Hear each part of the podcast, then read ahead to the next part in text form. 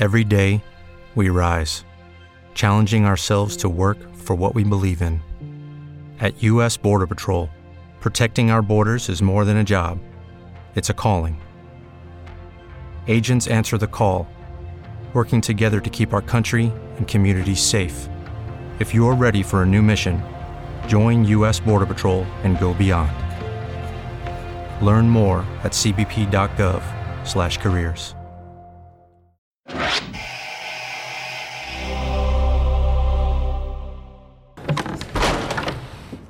Sofia, o seu marido, o meu filho, o pai dos meus netos, Sim. ele, o Alex, trabalhava na indústria pornográfica.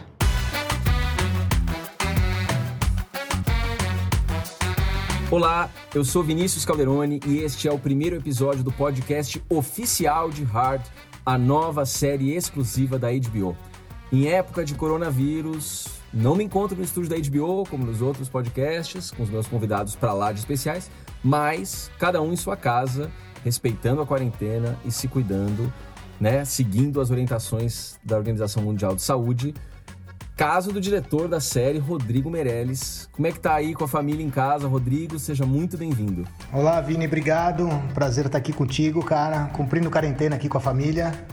Hoje as filhas deram um tempo, estão lá em cima aqui. Vamos ver se eu consigo gravar isso aqui contigo sem, sem interferências. Vai dar certo, certeza. E aqui também comigo, já tenho quase a- a- o ímpeto de dizer aqui ao meu lado, porque é quase como eu me sinto, mas não é ao lado. Minha amiga querida, que eu admiro tanto, e uma amiga de coração que faz a protagonista Sofia, que vai passar por muitas situações tensas e também muito divertidas. Também diretamente de sua casa, Natália Lage. Bem-vinda, Natália. Como é que você tá aí? Obrigada, meu amigo amado. Então, estamos nessa, né? Devidamente isolados, mas ainda assim conectados. Estamos perto. Muito feliz de estar aqui. Então, para começar, comecemos do começo. É, Hard é uma, uma adaptação de uma série original é, francesa da Cathy Vernet. É isso o nome dela? Cathy Vernet? É isso? Como é que eu não sei a pronúncia? É sempre um desafio. Eu não, eu não falaria melhor do que você, Vini. Você é muito generoso, Rodrigo. no- Obrigado. Então, é, essa Hard é uma, uma série adaptada né, da, da série original de 2008, francesa, da Cathy Vernet, que é, é, Então eu queria, na verdade, entender como é que foi a semente de como é que... É, você pode falar isso pra gente? Como é que chegou, como é que essa ideia se transportou da França pra cá? Como é que essas coisas é, transitaram e veio essa ideia de fazer o Hard aqui no Brasil? Então, como você disse, é uma série original francesa. Ela tem agora 12 anos que estreou a primeira temporada lá na França. Lá foi um sucesso. Eles fizeram quatro temporadas da série. né? E quem, quem é, encontrou a série, achou a série, foi a própria HBO. Eles adquiriram os direitos da série e trouxeram o projeto para a Gulani. A Gulani eh, desenvolveu o projeto né, em coprodução com eles e me convidaram para fazer a direção geral da série. Isso começou, eu não sei exatamente quanto a HBO é, é, é, adquiriu os direitos, mas ah, em 2017 a Gulani já estava com o projeto, eles formataram o projeto, entraram na Ancine, ah, liberaram os, os recursos e no começo de 2018 a gente começou a adaptação dos roteiros. E durante o ano de 2018 a gente fez toda a preparação da série, a pré-produção e filmamos a série até dezembro de 2018. Que maravilha. Eu sempre adoro saber justamente esses tempos, é, porque a gente, né, é sempre importante o espectador ter essa dimensão, né, assim, do, do tempo que leva, basicamente, assim, entre uma ideia pra- propriamente dita e a concretização, entre as primeiras conversas, as primeiras coisas. Então, é isso. O, o desenvolvimento começou, na verdade, então, em 2018, né, segundo o que você está dizendo. Isso, 2018. Queria que você falasse um pouquinho mais também do próprio desenvolvimento e aí talvez até já entrando um pouquinho no trabalho desse time dos roteiristas, né, que é chefiado pelo Danilo Gulani, mas que também deixou minha cola aqui para não me deixar falhar. Também tem Juliana Rosenthal, Mariana Zatz, Patrícia Leme e Laura Vilar. Não esqueci ninguém, né? Não esqueceu ninguém. Esse é o nosso time. Ótimo. A, a série tem uma peculiaridade, na verdade. Quem inicialmente iria fazer a direção geral da série era o Daniel Rezende. Então, eu não sei exatamente quando o Dani começou a, a fazer a adaptação dos roteiros junto com esse time maravilhoso de roteiristas aí. Eu sei que eu entrei na série lá por março de 18. Onde eles já estavam fazendo uma primeira rodada de adaptações, né? Então eu perdi esse primeiro momento. O que, que aconteceu? O Dani ia fazer a direção geral da série, só que ele teve um conflito de agenda, né? Tinha outros projetos que estavam pendentes para acontecer. Eu não sei se o Hard acabou adiando, eu não sei exatamente o que aconteceu. Um dia a gente foi almoçar, e o Dani, a gente é amigo de longa data também, enfim, a gente conhece há 20 anos já, lá desde os primórdios da O2. E tava conversando e tal. E ele falou: Mas o que, que, você tá fazendo agora? Bom, eu tô pra entrar numa série, mas eu ainda não fechei, eu tô querendo ver tal. Ele falou: Cara, não fecha nada. Eu falei: O que, que aconteceu? Não fecha nada. Pera, espera te ligar. Tá, não, que mistério é esse, Dani? O que, que tá acontecendo? Enfim, no dia seguinte ele me ligou e falou: Cara, conversei lá na Gulani, com o Caio, com o Fabiano, citei teu nome, eles acharam uma ótima. E eu queria te convidar para assumir meu lugar na série. Eu tô com um conflito de agenda aqui, eu tenho meu filme para fazer. Eu acho que ele estava fazendo Turma da Mônica, o primeiro filme da Turma da Mônica que ele fez. E falou: Eu não vou poder fazer a série, eu preciso colocar alguém que eu confie, que eu acredito no, no meu lugar. E eu queria te indicar. O pessoal já topou. Eu sei que você tem lá uma trajetória com a HBO, já fez vários projetos lá. É, quer, quer fazer? Quer ver? Eu falei: Putz, quero. O que, que é a série? Ele falou: Ó faz o seguinte, eu vou te mandar os roteiros, é, mas não assiste a série francesa, tá? A série francesa está disponível sei lá onde e tal, mas não assiste, tá? É, pega os roteiros e lê. E aí eu fiquei naquela expectativa de receber os roteiros, ele não mandou o roteiro logo no início, e eu não aguentei e fui lá assistir a série francesa. Isso que eu ia perguntar, se você se segurou. Não segurei, Mas cara. Não. Arrumei o link lá que tinha o, o, o, a série francesa e fui assistir. E, assim, sinceramente, cá entre nós, eu assisti o primeiro episódio e falei: Meu Deus, cara, não sei se eu quero fazer isso.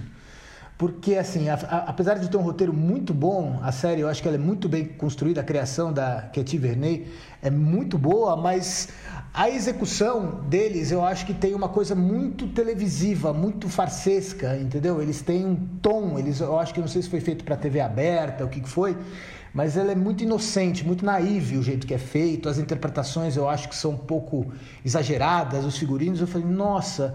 Aí quando o Dani me mandou os roteiros, ele falou, e aí? Eu falei, cara, eu li o roteiro, eu gostei do roteiro, só que eu vi a série francesa. Ele falou, ah, não, você não foi ver a série francesa. Cara, não pode ver a série francesa porque ela tem isso, isso, aquilo, que derruba, tal. Aí ele falou, cara, faz o exercício, lê os seis primeiros episódios, vê o que, que você acha. Enfim, aí eu fui ler, mergulhei nos roteiros, tentei esquecer um pouco aquela referência né, do que tinha sido filmado. E eu falei, nossa, tem, tem caldo aqui, cara. Tem uma história muito bem construída, tem um arco dramático dessa protagonista aqui que é muito bom, né? A, so, a série aborda de uma maneira muito inteligente assuntos muito relevantes do momento, né? Ela, ela trata principalmente, eu acho, que de, de preconceito, né? De você ter esse olhar preconceituoso, de você ver a coisa de uma maneira e a partir do momento que você tem a oportunidade de conhecer aquilo de verdade, de olhar por trás da, daquela primeira impressão que você tem, até fazendo até um paralelo com, com a minha primeira impacto com o hard, né? Você descobre outras coisas, né? E esse é o arco, essa é a trajetória da Sofia, né? E o que eu acho muito legal é que a coisa tem essa simbiose na série, né? Ao mesmo tempo que a pornografia, né, que esse mundo da Sofix vai transformar a Sofia, a Sofia transforma a Sofix também, né? Enfim, eu mergulhei de cabeça e falei, vamos embora, cara, é isso aí, vamos nessa. Maravilhoso, uma, uma ótima, um ótimo mapa de entrada. Eu queria aproveitar, então, e também perguntar para Natália, como, como você chegou até a Sofia, como Sofia chegou até você, como é que se deu esse encontro e esse desenvolvimento. Mas eu queria que, mais que você contasse um pouco do processo de como você se tornou Sofia. Bom, eu me tornei Sofia, eu ia ser Lúcia, né? Eu primeiro fiz, eu fiz teste para a série. Eu fiz teste para Lúcia, que é a personagem da Martha Noel, que faz a, a minha melhor amiga. E depois acabou que me chamaram para o teste da Sofia também. E e rolou. Acho que foi isso, né, Rodrigo? Diz aí. E eu fiquei muito feliz. É, eu acho que é minha primeira protagonista com essa carga de trabalho.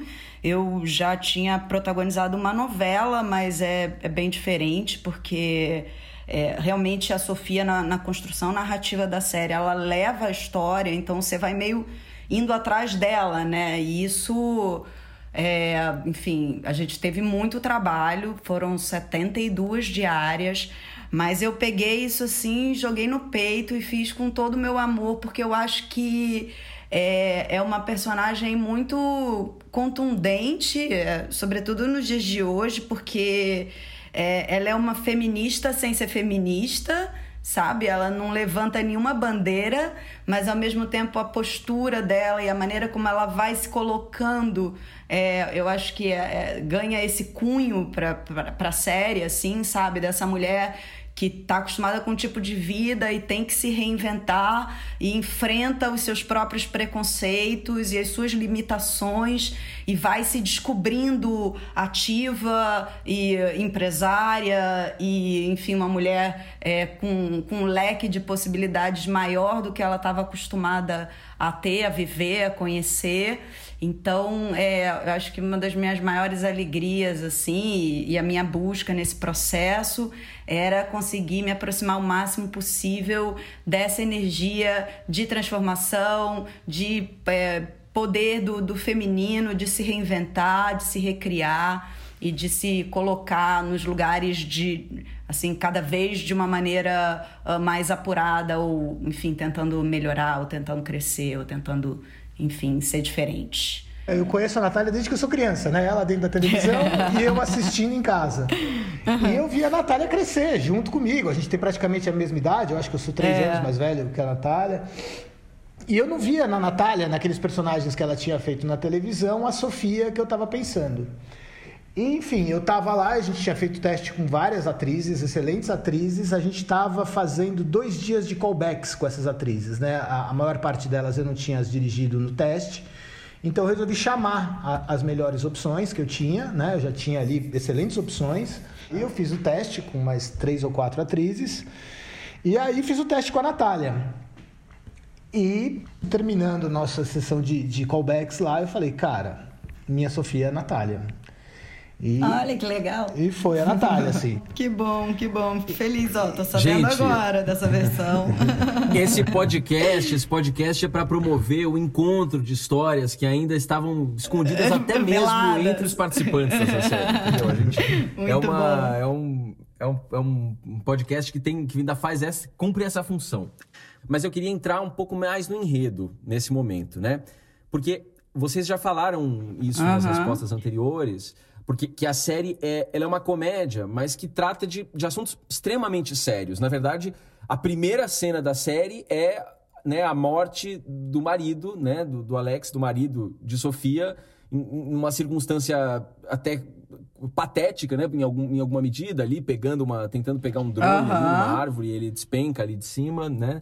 E mas é, de, desde o começo a gente vê que isso já está é, colocado né, em, tons cômicos, né? Mas, enfim, começa com, uma, com essa tragédia né, dela, do marido morrendo e depois essa descoberta da produtora pornô. Então, eu queria perguntar, e acho que essa pergunta vale para os dois igualmente, porque no trabalho dos dois isso se reflete com muita força.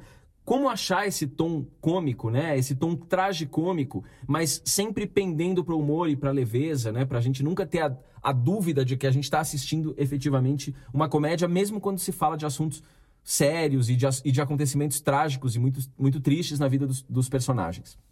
Eu acho que a gente tem um, um trunfo que é que a própria estrutura narrativa da série, assim, a maneira como o roteiro está construído, ele já dá esse, esse tom de comédia, né? Você tem um, um primeiro episódio que na primeira cena, na segunda cena, o, o, o, enfim, o marido da protagonista cai de um, de um segundo andar e morre, daí você já corta para um enterro, e você já corta para uma descoberta é, insuspeitada para personagem. Então eu acho que isso já vai levando a gente é, para um tom que dá uma leveza que eu acho muito importante quando a gente está falando de um assunto que as pessoas ainda têm muitos dedos para tratar, que é a pornografia. Então isso dá uma suavidade, é, o fato de ter o contraponto também da família com um lado tem a família com filhos e a casa e do outro lado você tem é, a indústria pornô também é, dá uma balanceada nessa energia mas eu acho que teve uma preocupação e Rodrigo me corrija se eu tô errada já me precipitei aqui a começar falando mas é porque enfim isso foi uma coisa super importante para mim no, no meu processo de de construção da personagem também, que é achar esse limite verossímil, entendeu? Tratar isso com, com devido respeito e significância. É, é uma curva assim. É, é, tem aquela frase, né, que o humor é a intuição do trágico. Vai estar tá sempre, as duas coisas vão estar tá sempre meio se esbarrando. Então, é, é, mas é uma situação, a princípio, para a personagem muito trágica, né? Assim, é uma descoberta de uma traição, né? Uma traição de, é, do cara ter fingido para ela que era uma coisa que ela que não era, ainda mais ser o que era, né? O cara trabalhar na, na indústria pornô e, eh, enfim, para falar da morte dele, né? Você perde um companheiro, descobre que ele estava mentindo para você, você é obrigada a entrar num universo que você a princípio não tem a menor relação. Então, é, isso tudo pode soar muito dramático. Então, achar esse tom de fazer isso tudo com verdade mas ao mesmo tempo sem perder a leveza que a série busca e traz, foi um, um grande desafio. E como a gente estava falando antes um pouco assim, o, o Rodrigo me ajudou muito nisso, porque eu venho de um de uma série de trabalhos que tem um outro lugar de humor, tem uma outra construção também, mas enfim, um outro lugar de humor e, uh, e muitas vezes uh, foi muito importante a postura dele de falar, oh, não, é mais por aqui, é mais por aqui, a gente está buscando isso. E isso foi norteando, eu acho que o processo todo e o trabalho de todo mundo e eu sinto, sou suspeita, claro, mas sinto que tem uma afinidade ali do elenco, tem uma, uma harmonia em relação ao tom da série que eu acho que é um super gol pra gente, assim, sabe? Eu acho que é, é isso que a Nath falou, porque assim, eu. Eu tenho, assim, esse eu acho que é o quarto projeto de comédia que eu me envolvo, né? Eu já fiz outras três séries de comédia e, e eu sempre é, fico com a sensação, é, enfim, a nossa tradição de comédia no Brasil ela vem muito da chanchada, né? Aquele humor físico, né? Aquele humor do palhaço, né, que o, o, o, ator ele se coloca no lugar onde ele tem que ser engraçado, né, e não a situação que ele está vivendo tem que ser engraçado, né. E, e, todos esses projetos que eu fiz, é, eu, eu, eu, sentia muito isso na ilha de edição, sabe? Você vai montar o projeto, o que, que acontece muito no set de filmagem, né? O, o ator, ele quer a claque, né? Ele quer, tá fazendo uma cena de comédia, ele quer que o set se divirta, né? Que a equipe técnica, quem tá fora de cena, se divirta com aquilo, né? E ele quer aquela claque. E o que, que acontecia nesses projetos que eu fiz? É, um ator quer ficar mais engraçado que o outro, né? Então um ator sobe um pouco o tom, o outro sobe um pouco o tom, e aquele tom vai subindo, e quando você vê, você está fazendo uma chanchada, né? Então para mim eu tinha muito claro isso, né? E foi isso sempre que eu conversei com a Nath, a nossa protagonista, mas principalmente com os outros atores, né? Até que tem uma participação menor e que quando entram em cena querem se destacar. Eu falei, gente, a gente o tom do que a gente está fazendo é de drama. Nós estamos fazendo uma comédia, mas a comédia ela está na situação, né? Ela está nos acontecimentos, ela não está no tom dos personagens. Eu quero que a audiência sofra com a Sofia, né? Todas as dores que a Sofia vai sofrer, com os filhos da Sofia, a perda do pai, tudo, né? Tem tragédia nisso daí e a comédia vai vindo do absurdo das situações, né? A gente está falando de uma mulher de classe média alta que sempre teve um padrão de vida maravilhoso, convive na alta sociedade e de repente ela se vê dentro de um set de filme pornô, né? A comédia está aí por si só, né? A, a Sofia ela tem que ficar vivendo e sofrendo aquilo, né? Eu acho que a gente tem exemplos aí na dramaturgia, né? Grandes séries sendo feitas hoje que trabalham muito nesse tom, né? É uma série de comédia, até isso foi uma coisa que eu debati muito com os produtores, né? A primeira vez que eu mostrei o primeiro corte do primeiro episódio para eles, eles falaram: "Cara, tá tá super legal, mas essa é, parece uma série de drama. Eu falei, gente, mas assim, é, esse primeiro episódio realmente ele é muito mais dramático do que o restante da série, né? É, como você falou, Vini, é, é, o chamado do herói, né? Ela está sendo chamada para entrar dentro disso, né? A gente primeiro tem que destruir esse mundo dela que ela, que ela vive para ela poder entrar no outro.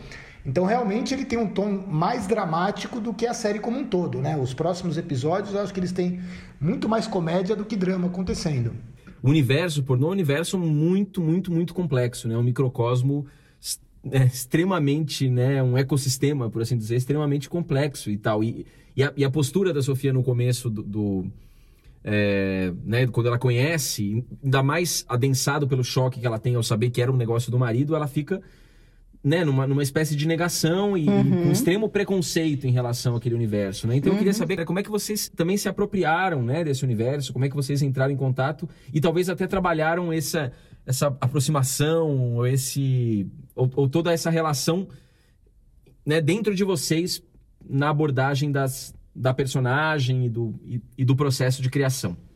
Então, a gente, a gente conversou bastante, né? Antes de começar a filmar. A gente fez várias leituras, o Rodrigo deu uma série de referências de coisas para a gente assistir. Eu virei uma expert em sites pornô e em documentários sobre o universo pornô. eu assisti muita coisa e é muito surpreendente, assim, porque uh, da mesma forma que a personagem tem essa distância do universo, de alguma maneira também eu, como sei lá, mulher branca, classe média, atriz, também não é um universo que eu domino, não que eu nunca tenha entrado em contato, mas que eu não dominava e também não domino ainda, mas descobri muita coisa dentro é, dessa pesquisa. É, tem uma figura muito importante para a gente, né, Rô, que é a Erika Lust, que é uma mulher que era uh, socióloga e ela hoje em dia faz um trabalho que é, é um pornô com outro olhar, onde as pessoas uh, mandam ideias de, de enfim, de situações que elas gostariam de vivenciar sexualmente e elas realizam essas fantasias e a Érica filma de uma maneira bacana, assim, é uma mulher esclarecida, inteligentérrima, é, muito articulada e foi uma figura muito importante de referência para gente, assim, também.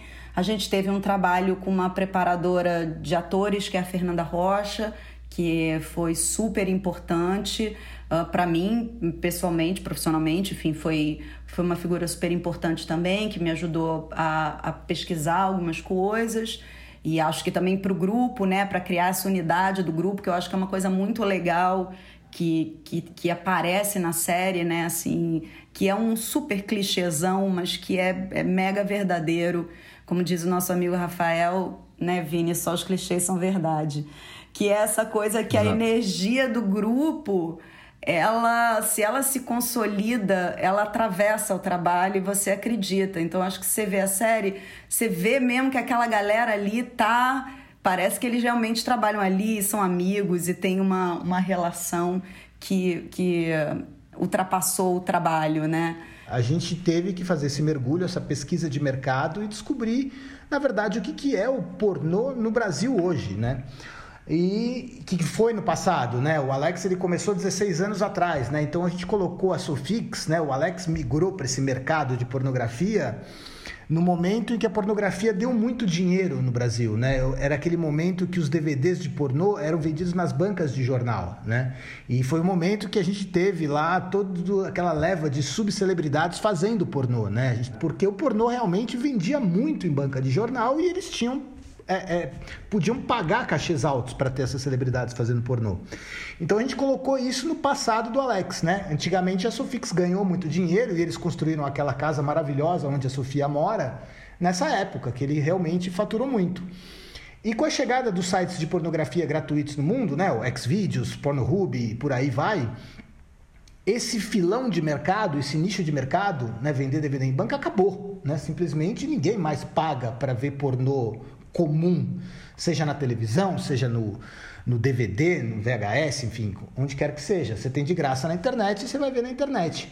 Então, para onde que os produtores de pornografia tiveram que migrar? E foi essa migração que o Alex teve que fazer e para isso ele hipoteca a casa dele, né? Ele partiu para o mercado de nicho, né? Hoje em dia, é, se você fizer uma pesquisa, né, tem vários sites que são cobrados e que a galera paga e as pessoas vivem sobre nichos de fetiches de sadomasoquismo, BDSM, é, é, kicking the balls. Você vai aí, cada nicho, né? Cócegas nos pés, chupar os dedões, né? A, a, a, a gama de fetiches humano é infinita. E hoje em dia você tem é, é, produtos, né? Vídeos, filmes sendo feitos para cada um desses segmentos. Então a gente fez o quê? A gente criou uma empresa fictícia, que eu acho que no Brasil não existe nenhuma empresa real, né, que faça todos os tipos de fetiche, que tem um estúdio como a Sofix tem. A gente criou essa empresa fictícia, essa Sofix, que tem os estúdios lá, que tem aquelas cabines e que fornece para esse mercado de nicho qualquer tipo de fantasia que você queira assistir, queira ver. Então vamos a, diretamente nos transportar para o clímax desse episódio.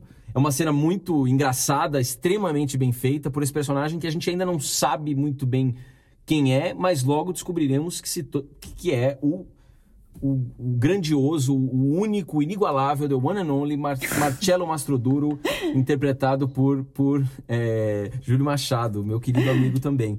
Então eu queria que vocês falassem um pouco da da primeira aparição desse personagem e, enfim, também um pouco do próprio trabalho do Júlio, que a gente também vai poder falar longamente ao longo dos próximos episódios. É, ali tem uma, uma, curiosidade interessante que essa cena não existe no, no roteiro original francês, né? A, a série francesa, a Sofia, na verdade, conhece o, o a prime, primeira vez que ela vê o Mastro Duro é no, é no velório, né? E a cena final do episódio é um papo dos dois ali na saída da produtora, enfim. É uma cena que vai muito mais pro lado da comédia romântica do que da tragicomédia. E isso foi uma alteração que a gente fez, os roteiristas fizeram, né? Que eu achei super interessante, né? A gente é, é, sai da, da, da, comédia romântica e vamos para trás de comédia, né? Além de tudo, a Sofia ainda atropela alguém no final do episódio, que não é nada mais, nada menos do que o Marcelo Mastroduro, né? E a gente deixa esse gancho, né, desse relacionamento dos dois só para o segundo episódio, né? Eu acho que tem um sabor a mais aí que a gente conseguiu colocar em relação à série francesa é, falando um pouco da cena, né? É sempre muito difícil, né? Você a gente fazer cena de efeito, né? A gente está muito acostumado a ver cena de efeito de filme americano, que os orçamentos são é, inimagináveis para gente, enfim, as tecnologias que eles usam e tudo mais, né? Então acho que o conceito da cena era ser uma cena assim, não vamos tentar fazer alguma coisa hollywoodiana nem nada disso, né? Vamos para o caminho do mais simples. O que, que é a história que a gente está contando? A gente está saindo de dentro da produtora junto com a Sofia, a Sofia arrasada acabada e atropela alguém, né? Então, assim, a gente tentou simplificar ao máximo a cena e acabou que eu, como diretor, simplifiquei demais, né? Não sei se a Nath lembra, mas a gente teve até que refazer mais uns dois planinhos, que a hora que eu comecei a montar a cena, eu falei, putz, tá faltando um saborzinho aqui, tá faltando isso. E a gente foi lá e fez mais, mais um, umas sequencinhas, né? A gente só teve o dublê um dia, né? Então, nesse primeiro dia, a gente faz o dublê voando por cima do carro. Mas eu fiz ali mais umas duas, três reações, umas coisinhas, uns detalhes da Natália olhando o celular, pegando, fazendo, ela dentro do carro ali que, que tinham faltado. E até porque é isso, né? Assim, a gente acaba que, né, a gente, dentro da limitação né, da, da nossa dramaturgia, é, a gente teve ali três, quatro horas para filmar isso, vai, cinco horas com, com essa ceninha extra que a gente acabou fazendo. O que importava para mim, na verdade, mais que a cena de efeito, né, do, do, do stunt, dublês e tudo mais, cara voando em cima do carro, atropelamento, era a parte dramática, né? Era isso que você comentou, Vini. Era essa relação do Marcelo e da Sofia, né? Porque ali a Sofia explode, né? A Sofia vem o episódio inteiro levando pancadas da vida, né? Perde o marido, descobre que o marido atraiu a vida inteira, ali acabou de descobrir que além de, disso tudo ainda está quebrada, está falida não sabe para onde correr, o que acontece? Um atropelamento. E aquilo ali vem, né? Então aquela conversa dos dois é onde a Sofia transborda, né? Onde o lugar é onde ela pode botar tudo para fora, né? E ao mesmo tempo, né, tem esse essa relação que, que começa ali de certa maneira, né? Eu acho que a Nath pode falar melhor do que eu, né, sobre essa parte dramática aí da cena. Você tem um carro de verdade, né? Tem esse primeiro encontro da Sofia com esse que é uh ah, meu Deus, não posso falar também. Posso? Ih, agora eu fiquei confusa. Não, você pode falar posso que é Não, com esse personagem estrela. que vai ter. A grande estrela. Então, tem esse encontro da Sofia com esse que é a grande estrela da produtora que ela tá, é, enfim, recebendo para administrar. E, e emocionalmente para personagem tem é isso que o, que o Rô falou, assim, né? Esse momento um pouco de, de catarse, assim. É, eu, eu já, eu nunca atropelei ninguém, mas eu já bati com o carro, pequenas batidas, assim, que às vezes na garagem, uma coisa. E se você tá num fluxo, às vezes, de emoção, que você tá segurando umas coisas ou, ou enfim, não sei se vocês já tiveram essa sensação, ou quando você é assaltado, você passa por uma, uma situação de tensão que tudo que está travado, aquilo ali detona e às vezes você cai num pranto, num, num, num desespero, que na verdade é reflexo de, de uma série de, de coisas que você vem passando, né? A Sofia, ela tá vindo dessa avalanche, ela tá descendo degrau por degrau, ela tá caindo da escada devagarzinho, né? O Alex caiu de uma vez só, acabou, morreu. Ela vem caindo um pouco, aí cada caída tem uma parada, né? E eu acho que ali aquele momento é tipo, ai. E aí ela chora com uma pessoa que ela nunca viu na vida. Ela fica, desculpa, obrigada, perdão, ela não sabe nem o que tá falando direito. E, e é um momento que eu acho que é importante pra personagem. E ela nem imagina o, é, como aquilo vai reverberar na vida dela. É isso, parece que vai ser mais um golpe de tragédia, mas talvez seja um caminho que se abre, na verdade, né? Parece que vai ser mais um. A, a, a mão da tragédia se abatendo, mas talvez seja uma abertura de um caminho que a gente não vai falar mais longamente, porque temos outros episódios. E eu queria só encerrar com uma pergunta que faltou, que é uma pergunta importante de valor de produção também, que é. É, Rodrigo pode responder pra gente sobre é, duas cenas em especial que tem muitas, muitos atores, é, muita gente que, enfim, são certamente muito difíceis de filmar, que são é, primeiro a cena é, do velório, que tem muitas e muitas pessoas ali que entram e tudo mais, né? Como já, já descrevemos antes, e também a cena da primeira tour, do primeiro tour da Sofia pela Sofix. Conta um pouco pra gente. É uma cena difícil, é uma cena que requer mais tempo para ser filmada, né? Você precisa estar tá, tá decupar muito bem, né? Quais são todos os beats daquela cena, né? As amigas percebendo, aquela galera chegando, todo mundo que vem falar com a Sofia, a reação da Margot que tá vendo aquilo acontecer e, e sabe do segredo e precisa contar para a Sofia, como é que essa dinâmica vai acontecendo, né? E no meio disso o drama pessoal da Sofia acontecendo, né? A filha lendo uma carta para ela, né? A emoção vindo, aflorando e tudo aquilo acontecendo em volta, enfim, né? São são os desafios gostosos que a gente tem né, na nossa profissão. E falando um pouco do primeiro mergulho dentro da Sofia, né, no, dentro da, da produtora, aquela para mim é a cena 122, né? Ela sempre teve lá o seu asterisco marcado no roteiro, né? Porque é uma cena super chave, né? É uma cena que você está apresentando para o público, para a Sofia, para todo mundo, o que, que é a Sofix, né? E aí a gente tinha que definir um milhão de coisas, né? Quais são os tipos de fetiche, quais são os tipos de cabine que a Sofix produz, né? Então a gente colocou sadomasoquismo, a gente colocou aquele fetichismo com, com máscara de cachorro, que tem um nome específico, eu esqueci agora. A gente colocou a coisa lésbica, né? É, é universitárias, que tem sempre uma demanda muito grande. A gente colocou, enfim, uma coisa meio country, sertanejo, com dupla penetração, aquela loucura toda. E na hora de filmar, né, tá tudo super planejado, tudo lindo, beleza, vamos fazer a hora que você coloca 20, 30 atores dentro do estúdio fala, vamos rodar agora, é aquele caos, né? Todo mundo tem dúvida, todo mundo tá com o cabelo aiado, né? Tipo assim, ah, eu não tô cabendo aqui, que posição que eu fico, como é que faz e tal. E a Sofia tendo que entrar naquele corredor, a mulher pendurada na corda, já tem um limite máximo de tempo que ela aguenta ficar de ponta cabeça, toda amarrada.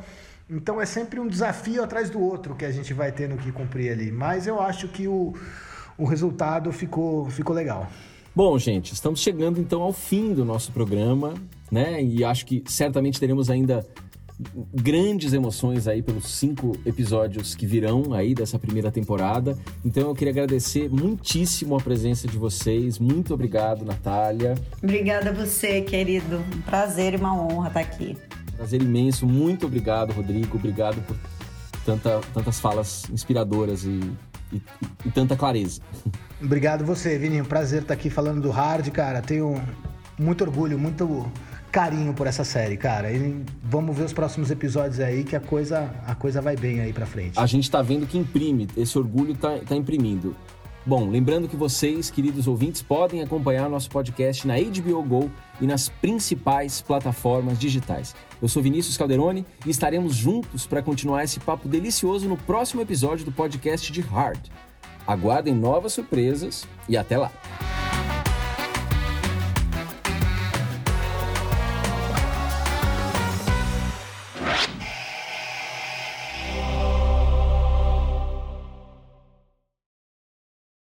With Lucky Land slots, you can get lucky just about anywhere. This is your captain speaking. Uh, we've got clear runway and the weather's fine, but we're just going to circle up here a while and uh, get lucky. No, no, nothing like that. It's just these cash prizes add up quick. So I suggest you sit back, keep your tray table upright, and start getting lucky. Play for free at LuckyLandSlots.com. Are you feeling lucky? No purchase necessary. Void where prohibited by law. 18 plus terms and conditions apply. See website for details.